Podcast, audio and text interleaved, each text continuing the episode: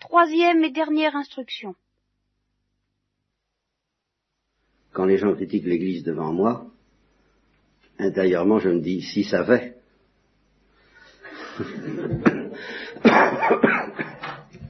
Ils n'en savent pas le dixième. Bon, de ce côté-là, passons. nous ne parlerons pas non plus des institutions, de la hiérarchie, de, de l'enseignement, du dogme, ni même immédiatement des sacrements. Je voudrais, tout ça sont des arbres qui nous cachent un peu la forêt, ou qui nous cachent quelque chose de très simple. Je voudrais faire avec l'Église, et c'est la première fois que je le fais d'ailleurs ce soir, ce qui me fait plaisir, parce que tout de même, il y a quelquefois des choses qui, qui se précisent un peu, tout de même dans mon esprit. Un petit exercice que j'ai fait avec la Bible il y a quelques années, où là, où là encore les arbres nous cachent la forêt, et où je voulais faire comprendre à tous les lecteurs de la Bible et les auditeurs de la Bible que c'est un livre très simple, que j'ai mis des années à comprendre, mais qui est très simple, et qu'on comprend bien une fois qu'on a compris que ben, ça dit toujours pareil, et ça dit quoi? Alors, euh, j'ai donc joué à un petit jeu, vous savez, celui qu'on joue sur les cartes de géographie ou sur les maps monde, chercher un mot caché sur la carte. Et vous savez que les mots les plus difficiles à trouver, c'est les plus gros. C'est ceux-là qu'on voit le moins. Je cherche des petits mots, des, les, mots massifs qui font le tour de la map monde, on ne voit pas. Océan arctique, ou je sais pas quoi. Bien. Mais dans la Bible, il y a quelque chose comme ça, de tout à fait massif, que j'ai appelé veux-tu et qui caractérise, qui est le ton permanent, qui est l'antienne permanente de la Bible, de, la parole de Dieu. Veux-tu, veux-tu, veux-tu? Ça n'est jamais il faut, ça n'est pas non plus euh, ceci est, c'est pas une sagesse de vérité simplement, c'est une interrogation. Veux-tu? Bon. Donc ça devient très simple une fois qu'on on a compris que la Bible et l'Évangile en particulier, c'est veux-tu? Eh bien, ce qui se passe dans l'Église, depuis 2000 ans, c'est très simple, mais c'est aussi bête et aussi difficile à découvrir que veux-tu? Quelque chose de, c'est pourtant massif une fois qu'on a qu'on y a pris garde. Hein. Quelle est la grande grande activité de l'Église? Quelle est la constante activité de l'Église? Ben, Si je vous interrogeais, si je faisais des tests, n'est-ce pas? Vous vous diriez des tas de choses. Y en aurait-il parmi vous qui tomberait sur ce que j'appelle la bonne réponse, avec peut-être beaucoup de prétention, mais une fois que je vous l'aurai donné, eh bien vous me direz si vous pensez que c'est discutable. Depuis que l'Église existe, elle ne fait qu'une seule chose, elle regarde la passion et la résurrection. Voilà. C'est sa seule activité en fin de compte. C'est de regarder le mystère pascal. Le crucifié, ressuscité. Qu'est-ce qu'on fait d'autre à la messe? Par exemple, on communie, ce qui est justement une consommation et un achèvement, un paroxysme de cette contemplation. Mais ce qui est encore cette contemplation même, c'est le point suprême. Et c'est le, moment où, après avoir regardé une photo qu'on aime, on, embrasse cette photo. Hein. c'est le moment où on, se rapproche au maximum parce qu'on a été, on s'est laissé fasciner on s'est laissé euh, posséder par cette contemplation et à un moment on s'approche. Et d'ailleurs le vendredi saint, l'adoration de la croix, avant même la communion qu'autrefois les fidèles ne faisaient pas d'ailleurs, eh bien on, vient embrasser la croix. C'est net. C'est la grande activité de l'Église. Il n'y a pas à en chercher d'autres. Et en particulier justement les activités caritatives qui impressionnent et qu'on oppose aux activités contemplatives, ça prouve qu'on n'y comprend strictement rien. Les activités caritatives consistent à, contempler la croix et à embrasser le crucifié dans la personne des membres souffrants du corps mystique, oui, ben, tout simplement. Mais c'est toujours Jésus-Christ que l'Église contemple, aime, sert et embrasse. en embrassant les membres souffrants du corps mystique et en leur lavant les pieds comme le Christ a lavé les pieds à ses apôtres. Vous voyez comme ça devient simple, une fois que vous avez vu ça. Et les contemplatifs, eh d'une autre manière, ils font exactement la même chose. Il n'y a aucune différence à faire dans cette perspective entre les actifs et les contemplatifs dans l'Église. Euh, S'il y a une différence, c'est une question d'intensité. Marie a choisi la meilleure part. Donc ça, c'est la grande activité de l'Église. Sous, sous, des quantités de formes. Il y a celle que je viens d'évoquer, n'est-ce pas? Toute la vie active de l'Église n'est que cela. Et c'est la grande réponse, soit dit en passant, de Mère Teresa.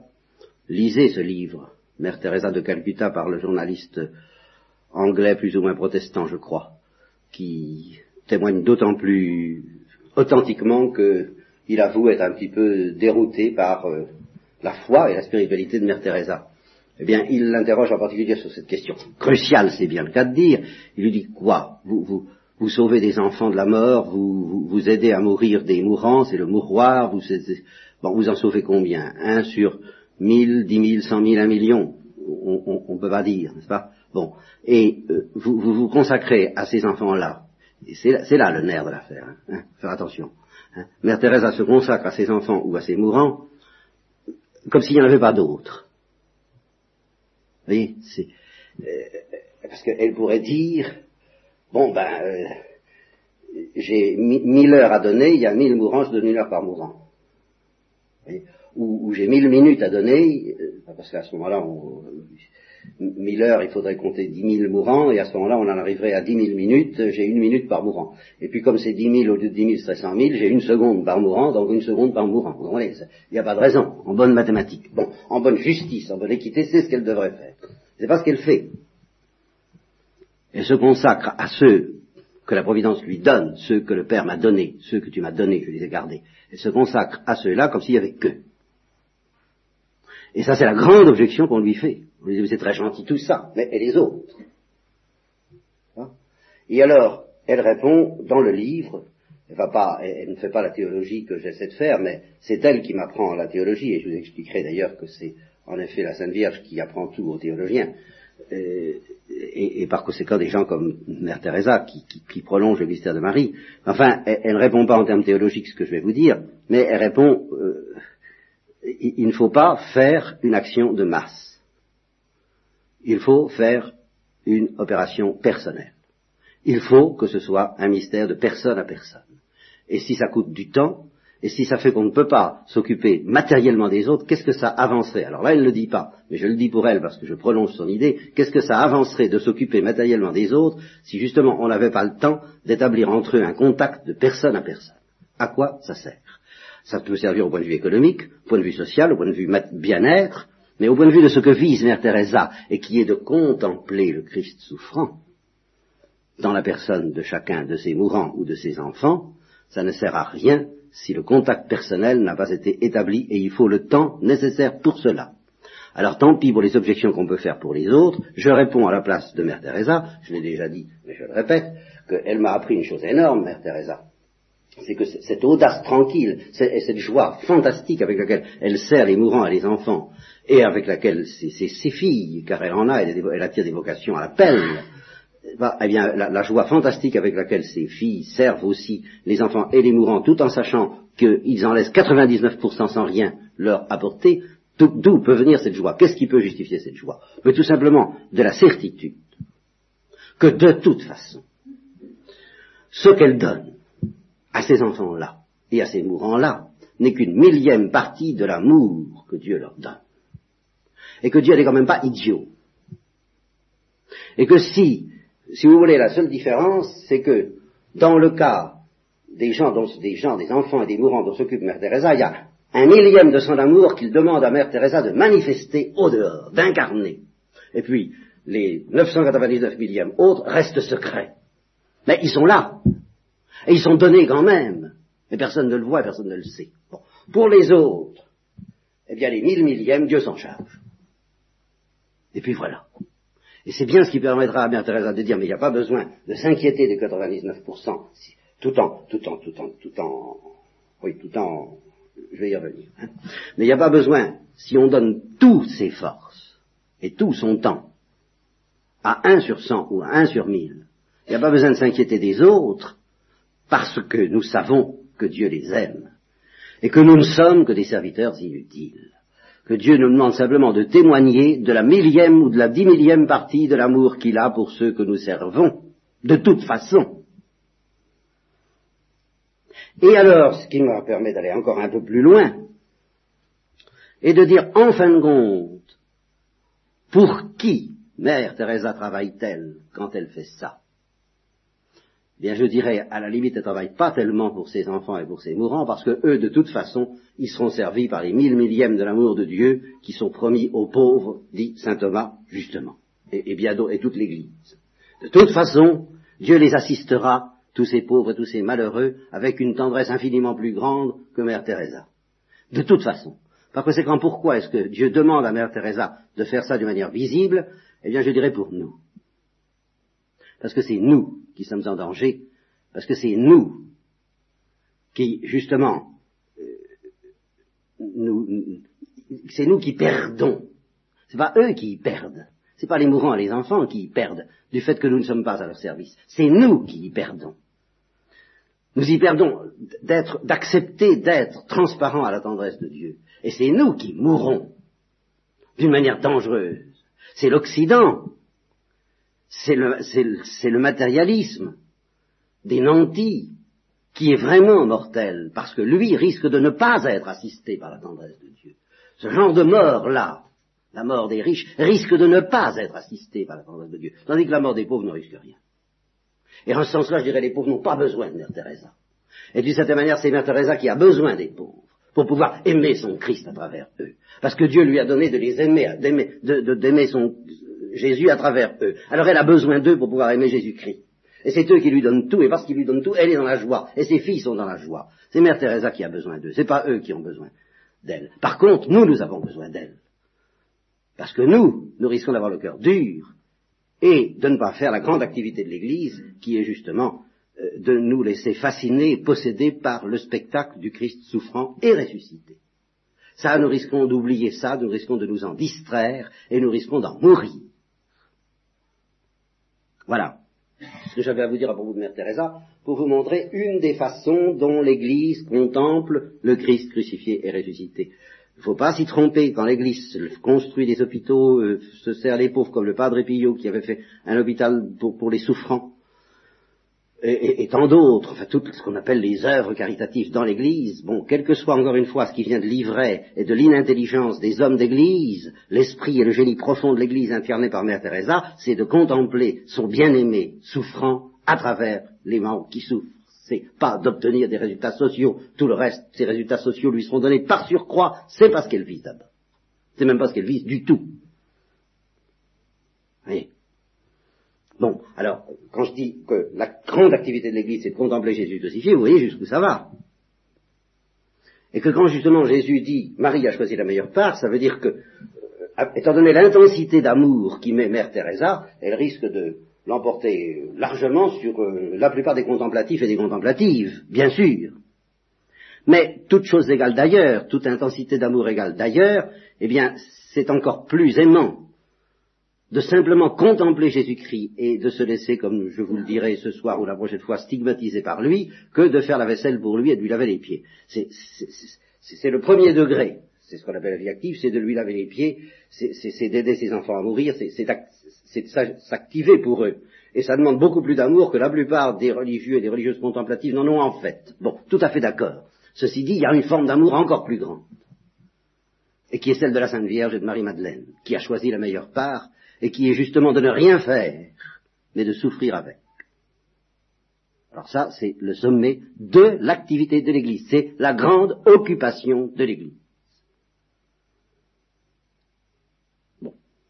Il y a d'autres manières pour l'Église de faire ça. Alors, ça, c'est vraiment les manières très élevées, suprêmes. Mais nous, pauvres bougres qui n'y comprenons à peu près rien, pas grand-chose, comment est-ce que l'Église nous éduque pour apprendre à son école à regarder le Christ crucifié ressuscité, eh bien, il y a la messe, et il y a en particulier la première partie de la messe, il y a la prédication, il y a ce que j'essaie de vous dire.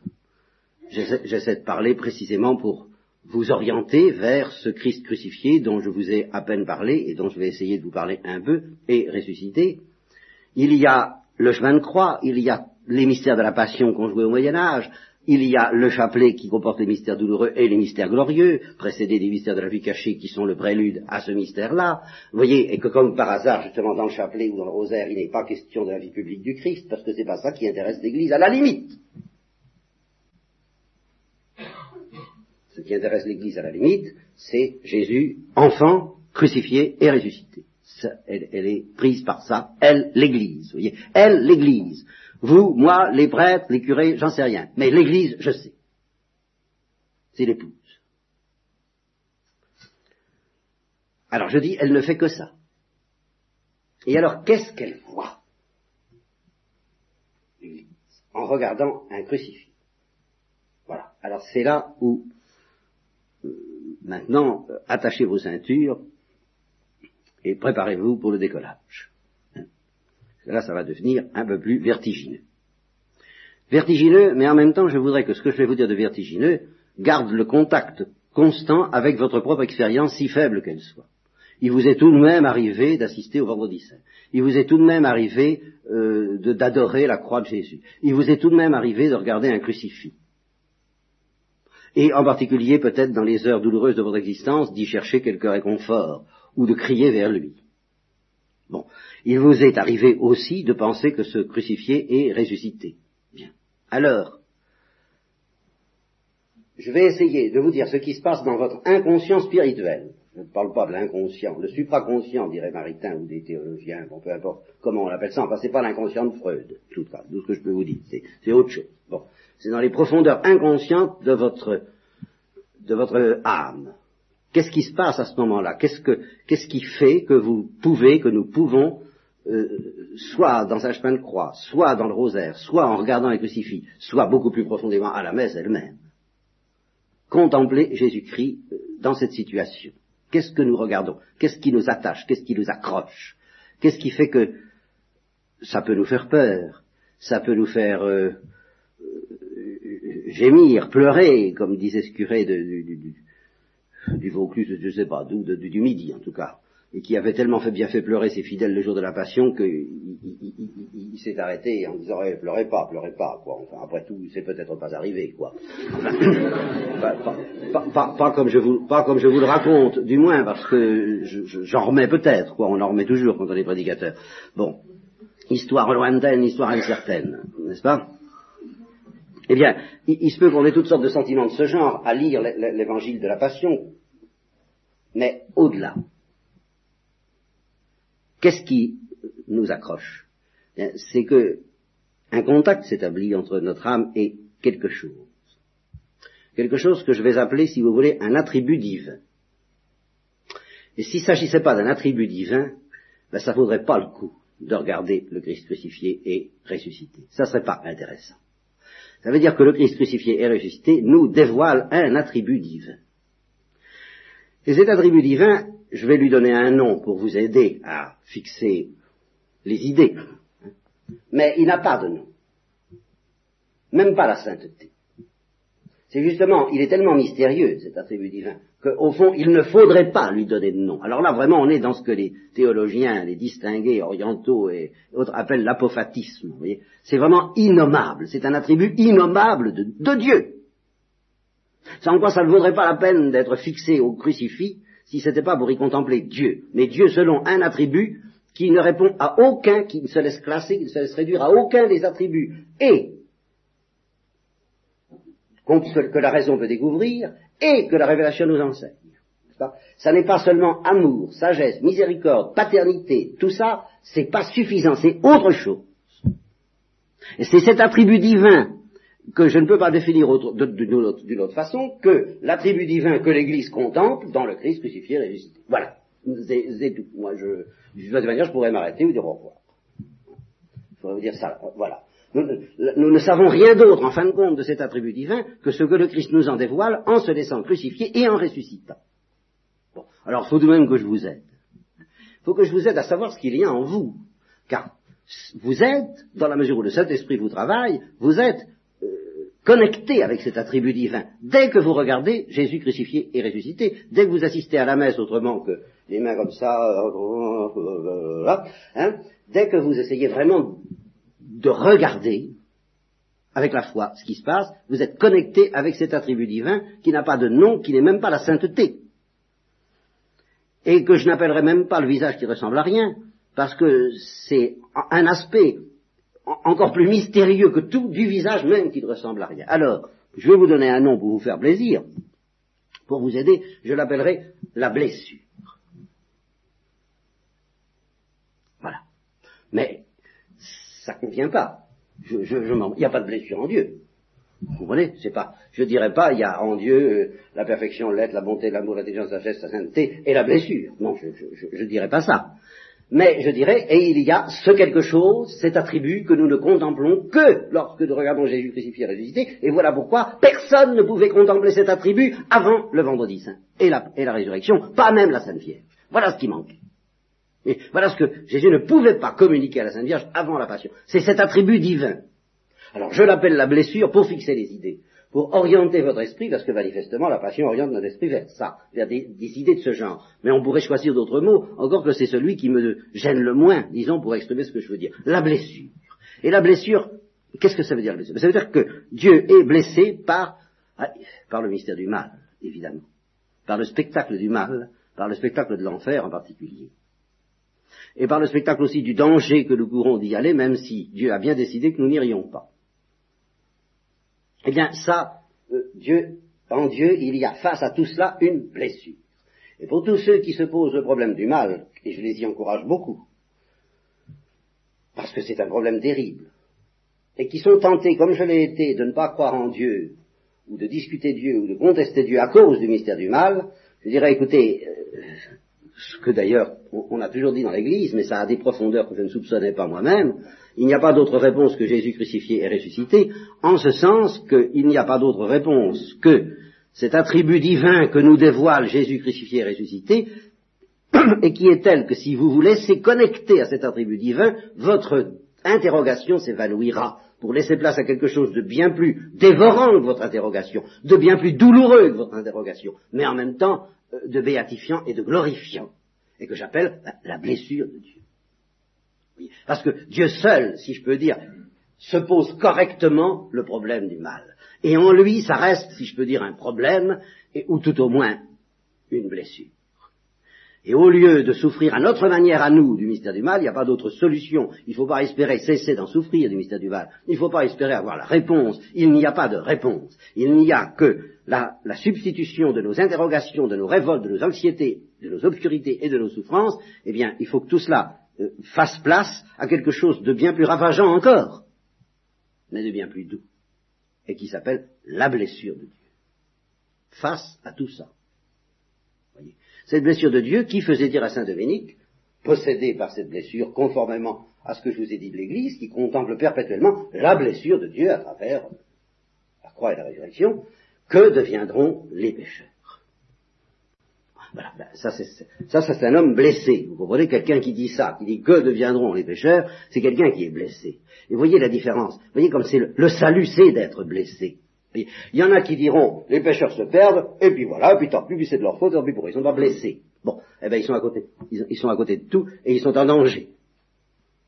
en danger de se perdre, justement. Et puis il y en a qui diront, les pécheurs ne doivent pas se perdre. Je ne l'admets pas. Alors ça peut être je ne l'admets pas sous forme de révolte, ou je ne l'admets pas sous forme de soi-disant confiance. J'ai confiance, il n'y a pas besoin de s'en faire. Autrement dit, il n'y a pas besoin d'être blessé. Je ne veux pas de cette blessure. Je n'accepte pas d'être blessé. Je n'accepte pas de me laisser blesser par la blessure de Dieu. Voilà le grand péché à propos duquel la Bible nous dit tout le temps, n'endurcissez pas votre cœur contre ma blessure. Mais comment la trouverai-je, votre blessure? Regardez Jésus crucifié et ressuscité et vous entrerez dedans. Je ne dis pas vous la comprendrez, car justement, et ici je vous ajoute une ultime précision pour ce soir, car nous reprendrons ça, je réserve ça, si je peux dire pour la bonne bouche, pour la première fois que je peux enfin attaquer cette question d'une manière que j'espère un peu claire, hein, et, un peu nerveuse. Hein. Les anges voient Dieu face à face. Bon, par conséquent, cette blessure, ils la voient qu'il voit le secret de Dieu, il voit le visage qui ressemble à rien. Donc il, voit très bien cette blessure. Bon. Et cependant, il leur manque quelque chose. Il leur manque quelque chose, qui précisément manquait à la Sainte Vierge avant que Jésus soit crucifié, et qui est ce que Jésus veut nous communiquer à nous chrétiens et à toute l'Église et à la Sainte Vierge d'abord, c'est que les anges voient cette blessure, mais ils ne sont pas blessés. Voilà. Ils la voient et ils l'aiment, mais ils ne la partagent pas. Ce qui nous est proposé à nous chrétiens, et à nous chrétiens seulement sur toute la terre, ce qui rejoint ce que je vous disais le mercredi à propos de la sainteté qui est offerte à tous les hommes, hein, connaître l'amour de Dieu jusqu'à devenir des saints, tous les hommes, ça leur est offert. Mais connaître la blessure de Dieu en ce sens qu'on va la supporter, la partager, se laisser déchirer par elle, en effet, se laisser blesser par la blessure de Dieu, à travers la, la contemplation stigmatisante du Christ crucifié et ressuscité, ça, ça n'est offert qu'aux chrétiens, évidemment. Il faut qu'on vous présente le Christ crucifié et ressuscité pour que cet attribut que j'appelle blessure, mais si je l'appelle blessure, ça ne suffit pas pour nous la donner, ça ne suffit pas pour qu'elle nous blesse. Il faut qu'elle nous soit révélée par le Christ, par le spectacle du Christ crucifié et ressuscité, pour que cette blessure nous atteigne. Et voilà pourquoi les anges ne sont pas des chrétiens. Les anges sont des fils de Dieu, sont des enfants de Dieu, et pourquoi il y a beaucoup d'hommes qui ne sont pas des chrétiens, qui seront des enfants de Dieu, qui auront le Christ pour roi, mais qui ne connaîtront pas sur terre cette blessure. Bien, c'est un cadeau royal, mais c'est un cadeau onéreux. De se laisser déchirer tout simplement par le spectacle du Christ crucifié, et à travers lui, par la blessure même de Dieu face au mystère du mal. Car le secret de la croix, c'est là-dessus que je vais pratiquement vous laisser, le secret de la croix, c'est ce que le Christ disait à Catherine de Sienne, ce ne sont pas les clous qui m'ont attaché là, c'est l'amour. Autrement dit, c'est l'amour, c'est l'amour, c'est l'amour. Enfin, qu'est-ce que l'amour a besoin de se laisser attacher sur une croix hein? C'est l'amour, mais avec cet attribut que j'ajoute, et que seul précisément nous révèle la croix, la blessure. C'est l'amour en tant que blessé qui m'a attaché sur la croix. Et c'est l'amour qui est, c'est parce que justement la blessure de cet amour est telle que les blessures de la croix ne sont rien à côté de cette blessure, qu'à cause de sa blessure, il a éprouvé le besoin. Saint Jean de la Croix chante ça textuellement, quand il dit d'un pastoureau esselé parce que euh, sa, pastourelle ne l'aime pas, et il dit il est blessé d'amour pour elle, mais ce qui le lui fait mal, ce n'est pas d'être blessé d'amour pour elle, mais c'est qu'elle ne répond pas à son amour, et à cause de cela, parce qu'elle ne répond pas à son amour, et que le pastoureau ainsi connaît une sorte de blessure infinie, à cause de cela, cette blessure est tellement profonde et douloureuse qu'à cause de cela, sur un arbre, il étendit ses beaux bras. Parce qu'il préférait encore les blessures de la passion à la blessure de l'amour. Si, si, vous voulez, c'est pas qu'il les préférait, mais c'est qu'il a préféré subir cela que de taire sa blessure. Lui, Dieu. Dieu qui s'est incarné dans une humanité pour chanter sa blessure. Mais c'est pas du tout pour décharger sa colère contre Christ. Alors là, ça c'est une vue satanique. Carrément. Mais c'est pour que la blessure que provoque en Dieu le mystère du mal soit chantée par Jésus-Christ. Et cette blessure, alors tous ceux qui la contemplent reçoivent le pouvoir d'être stigmatisés par elle. Alors qu'est-ce que j'entends par stigmate? Là, il y a un mot à dire sur stigmate, ce qui me permettra de terminer cette instruction, et la récollection par la même occasion, et de vous souhaiter bon Noël et bonne année, euh, le paradis à fin de vos jours. Euh,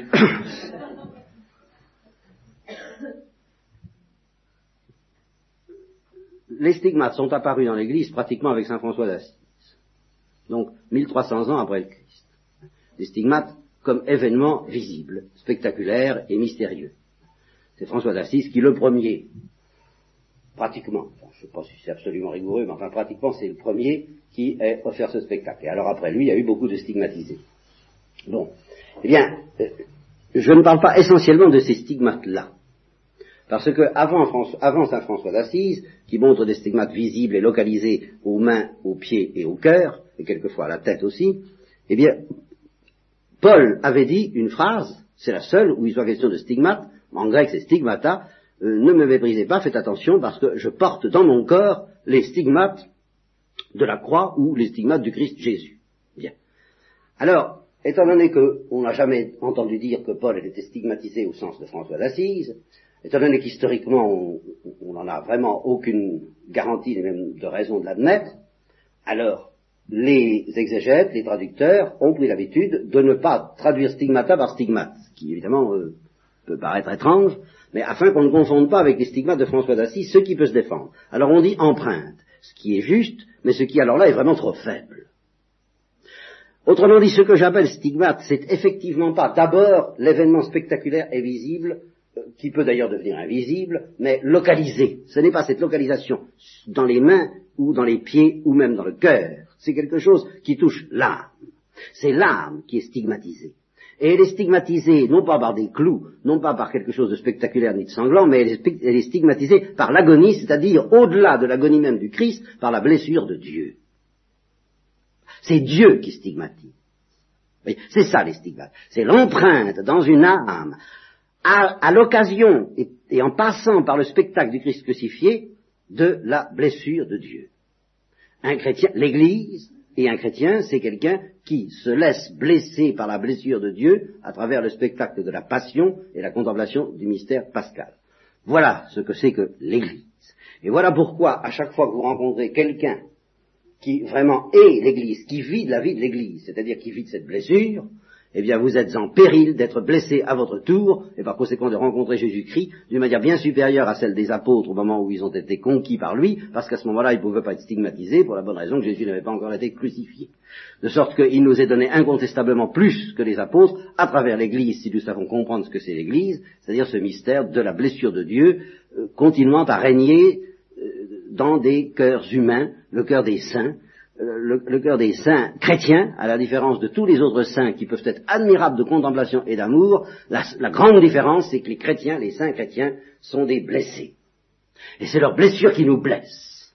Et c'est leur blessure qui nous fait rencontrer Dieu selon cet attribut indéfinissable que j'appelle justement la blessure de Dieu. Le, regard du père Kolb, euh, le regard, et puis tout ce que nous raconte euh, Maria Wilowska dans Les voleurs de Dieu, eh bien, ça doit blesser tout de même notre cœur. Ces religieuses qui, depuis 27 ans, n'ont pas de prêtre, ben, si ça ne nous blesse pas, ben, évidemment, nous n'y comprenons rien. Et si ça nous blesse, eh bien, nous sommes plus que des contemplatifs hindous. Nous sommes blessés à notre tour avec Jésus-Christ.